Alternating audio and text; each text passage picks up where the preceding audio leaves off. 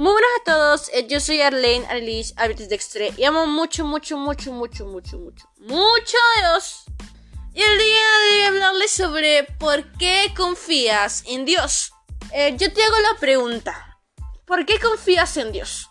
¿Qué has visto en Dios que no ha visto otros o no han visto otros? ¿Cómo tú lo ves? ¿De qué manera lo ves? ¿Por qué lo ves distinto a los demás? ¿Qué hace que tú seas diferente al resto?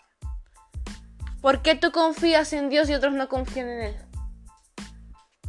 A veces esas son las preguntas que nos hacen las personas que no tienen a Dios en su corazón, no, no lo conocen muy bien, o a veces nosotros mismos nos cuestionamos o gente de la misma iglesia nos cuestiona, oye, ¿tú cómo llegaste a Cristo?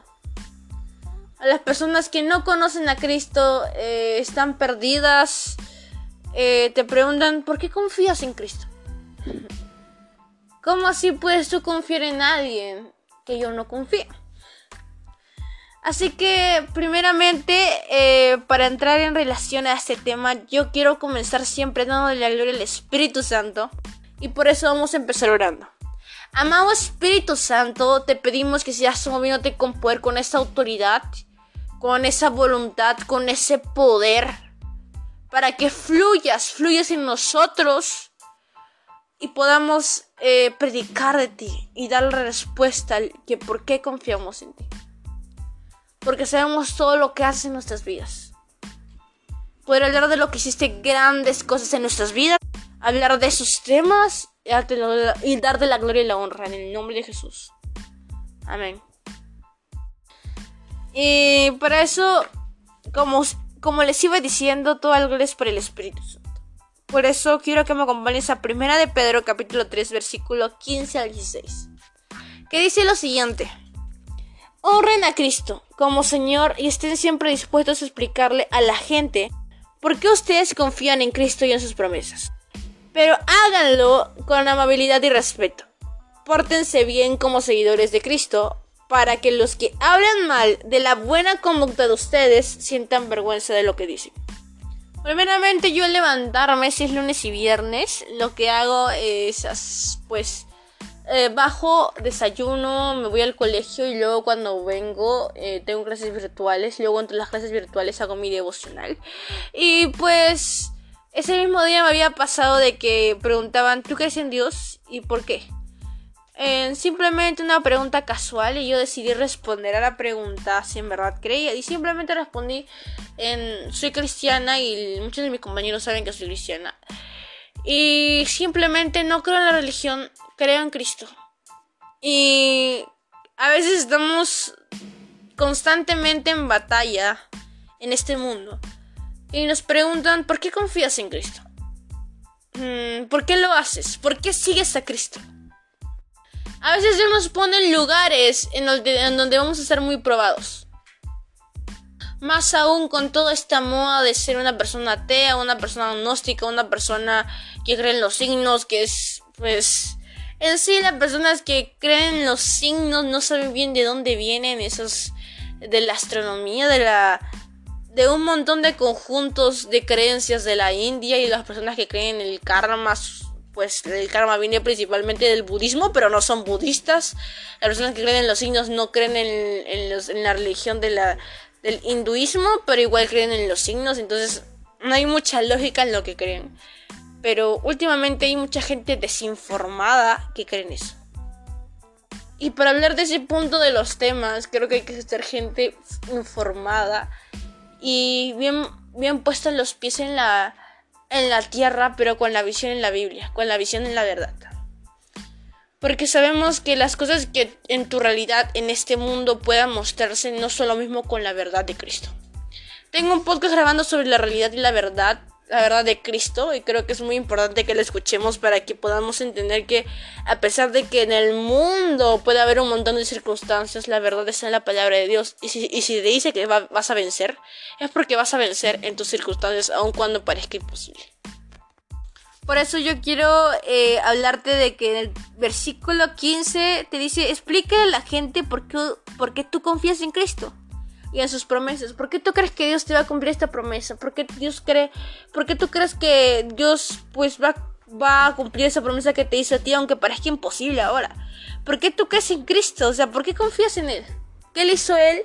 ¿Qué hizo Él para que puedas tú confiar en Él y no, y no en, en mí? No hizo nada para que yo confíe en Él, ¿sabes?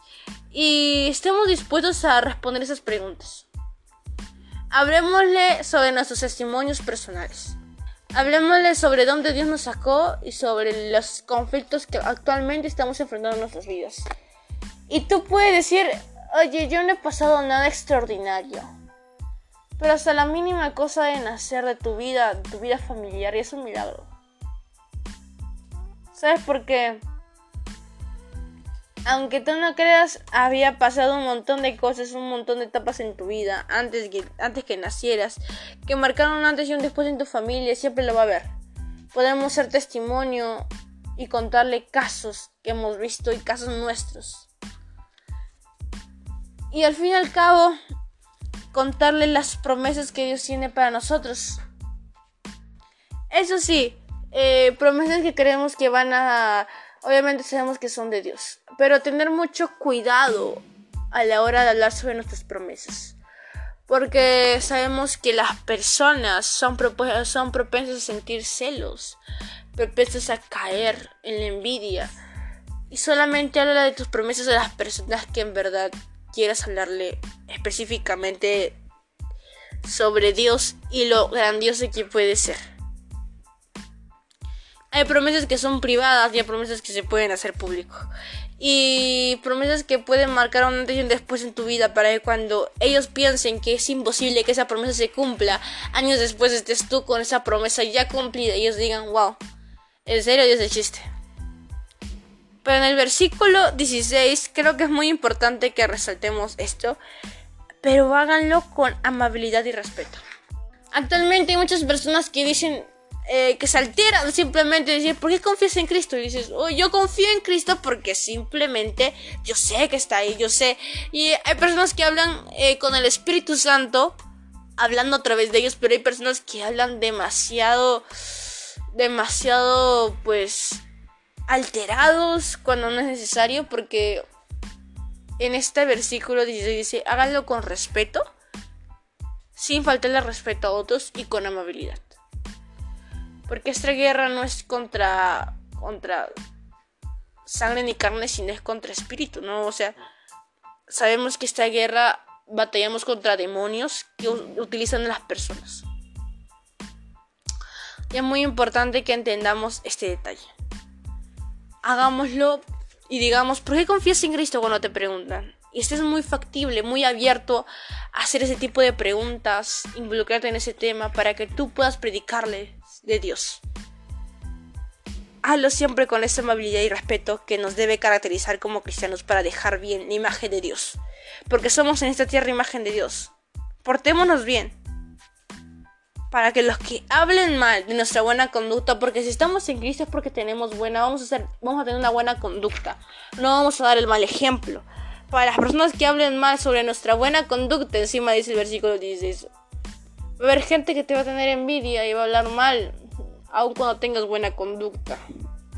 Por ser cristianos siempre vamos a tener que enfrentar por guerras, pasar por esas guerras, pero sabiendo que tenemos un gran Padre que ya nos dio la victoria. Es de que aún con esa amabilidad y con ese respeto, portémonos bien. Para los que pues hablen mal de la buena conducta que tenemos, sientan vergüenza de lo que dicen. Para que se den cuenta de su error. Sabemos que para predicar se predique con las palabras y con las buenas acciones. Seamos luz y sal. Eh, contemos que somos milagro, que somos luz, y estemos dispuestos a hablar de Cristo. Estemos dispuestos a escuchar los problemas de otras personas y aconsejarlos según la palabra de Dios. Esas son las cosas correctas. No callemos lo que Dios quiere que gritemos. Aun cuando se levanten mil gigantes, aun cuando parezca que todo está en tu contra, Dios está contigo. Así que es todo por el podcast. Dios muchas bendiciones para tu vida. Eh, quiero terminar orando y recordándote que Dios está con nosotros amado Espíritu Santo, pon ese signo en sus corazones para recordar que tú estás con nosotros. Aun cuando las promesas que parecen imposibles eh, sabemos y tenemos esa fe de que se van a cumplir. Porque eres un Dios bueno y el Dios que confiamos.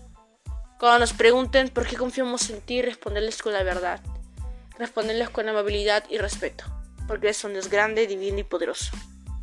Gracias por todo lo que haces. Fórmanos, refinanos y restauranos y que esa identidad que tenemos como hijos de Dios nos aferremos a esa verdad que solamente viene de ti porque tú eres nuestro creador, nuestro salvador. En el nombre de Jesús. Amén. Amén. Recuerda que nadie te conoce más bien que Jesús. Y Él es la verdad. Y esa verdad te hará libre. Y esa verdad es en la palabra de Dios. Muchas bendiciones para tu vida.